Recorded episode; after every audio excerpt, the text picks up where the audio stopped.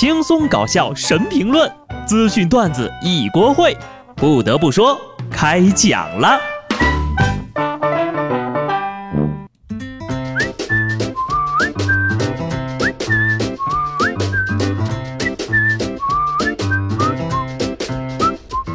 哈喽，听众朋友们，大家好，这里是有趣的。不得不说，我是机智的小布。最近呢，我比较忙，更新的有点慢，大家见谅哈。主要是因为吧，最近打算干一番大事儿，我即将参与一个价值数亿元人民币的项目。没错，大家都没有猜错，就是集五福。嘿嘿，你们有人集齐了吗？不过我这个搞了半天哈，全部都是爱国福。没想到呀，我这满腔的爱国情怀，竟然让支付宝给看出来了。已经到年末了，其实我也不敢想象有什么重金年终奖啊啥的哈。如果想赚钱就能够赚到钱，这种平凡的福气我就很足够了。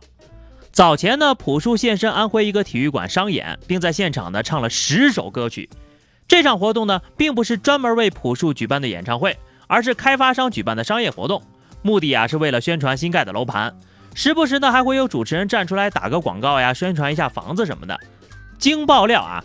朴树在这儿唱一首歌能赚五万块钱，而之前朴树曾公开表示：“说实话，我最近真的很需要钱。”俺也是呀。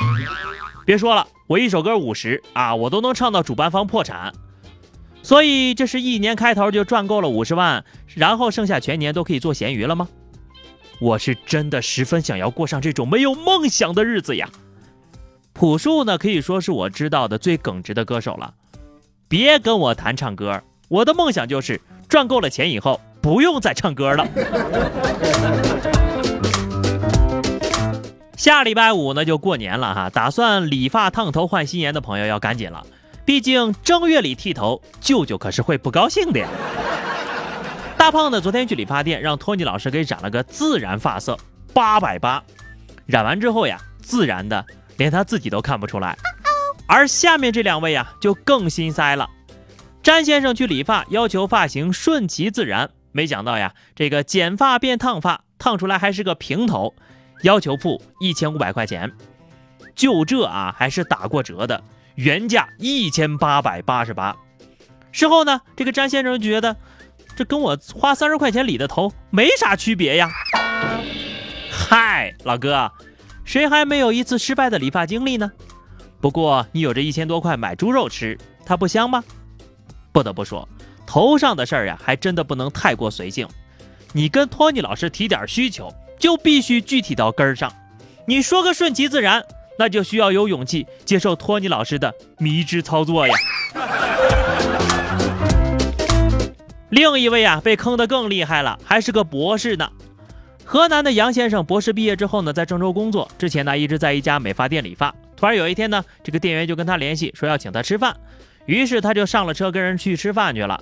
让杨先生没想到的是呀，上车之后不但饭没吃成，反而被店员强行带到了一个美发店，做了一对将近十二万的眉毛。啊，艺术就是爆炸呀！哥纹的不是眉，是寂寞。你看看，面对流氓商家，再高的学历也没有办法呀。这年轻人做的事儿呀，啊，真的跟自己博士的身份严重不符合。你说你作为一个博士，居然还有这么多的头发，我也别搁这儿笑话别人了啊！看看自己，既没有博士学位，也没有十二万块钱给人家骗。最惨的是，我连眉毛也不好看，而且人博士的钱最后还要回来了，我才是真的惨呐！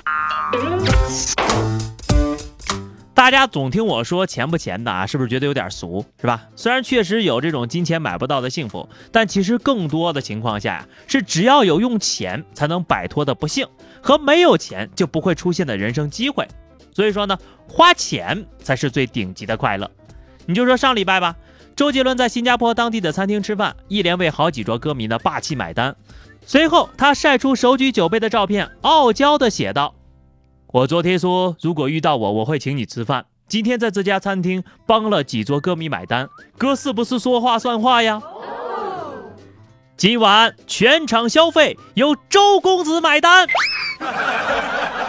呃，点十杯珍珠奶茶也 OK 吗？你要是再不出专辑呀，就得为自己的行为买单。粉丝行为，偶像买单，说到做到，说好不哭。又是别人，又不是我。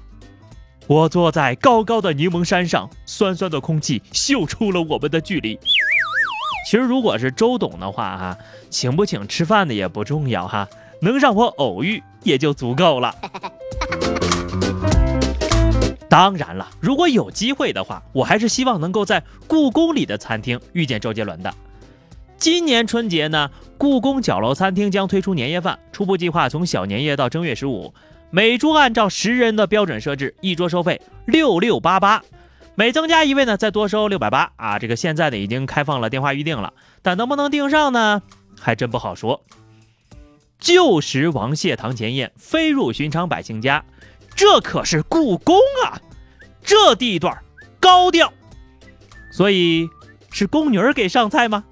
那我一定得订个桌哈，那就就订晚上的吧。我要和五弟喝两杯。不过让人遗憾的是，当大家听到这条消息的时候，人家已经订满了。下面呢就是年前的倒数第二波迷惑行为大赏了。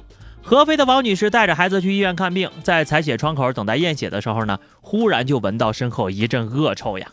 王女士实在忍不住了，回头一看。发现一男的呀，正把手伸进自己的大衣口袋里，准备偷东西呢。该男子被抓时承认，已经十几天没有洗过澡了。我记得前年的时候啊，有一个小偷入室盗窃，因为担心走路有声音，就把这个鞋脱了，光着脚进门。结果就是因为脚太臭，把屋主给熏醒了，被抓了。这些小偷呀，真的是方方面面的恶心。僵尸掰开了他们的脑壳，失望的走了。一旁的屎壳郎。倒是眼前一亮呀！前两天呢，江苏淮安一男的喝多了，骑着电动三轮车呀掉沟里了，被困到驾驶室。救援人员拧开了车门，准备帮男的上岸的时候，这男的突然就喊了：“人没什么，先救我的狗！”无奈之下，救援人员只好把狗牵到男子的面前，男子才同意救助。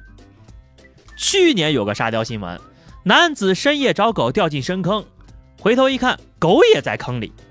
今年的沙雕新闻，男子深夜开车掉进沟里，要求先把狗救出去。虽然呢，你这个人宠情节挺受感动的啊，但是下次呀，再遇到这样的情况，求求你们还是先自救吧。就算你们一块坠入了爱河，可是人家狗会游泳啊。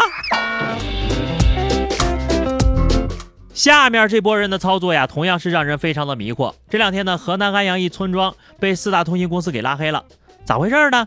就是把这个村子呢，要把所有的光缆都埋到地下，改造线路的钱呢，还要让人家运营商出。运营商不同意呀，村委会就私自把运营商的光缆给剪断了。村民说了，现在这个手机啊，只能接打电话，不能上网。马上都要过春节了，我们都担心呢，今年看不上春晚了。我觉得呢，应该尊重村子的选择，充分尊重他们拒绝便利生活的意愿。虽然呢，有可能看不了春晚。但是你们村呀，能上个头条，这下好了，村子里的孩子们再也不会个个捧着手机上网打游戏了，未来呀，全部都上清华北大，这是好事儿呀，这是福气呀。好的，那么以上就是本期节目的全部内容了。告诉大家一个好消息啊，下礼拜五呢就过年了，你们年货都备的怎么样了呢？欢迎在评论区畅所欲言，关注微信公众号 DJ 小布或者加入 QQ 群二零六五三二七九二零六五三二七九。来和小布聊聊人生吧，下期不得不说，我们不见不散，拜拜。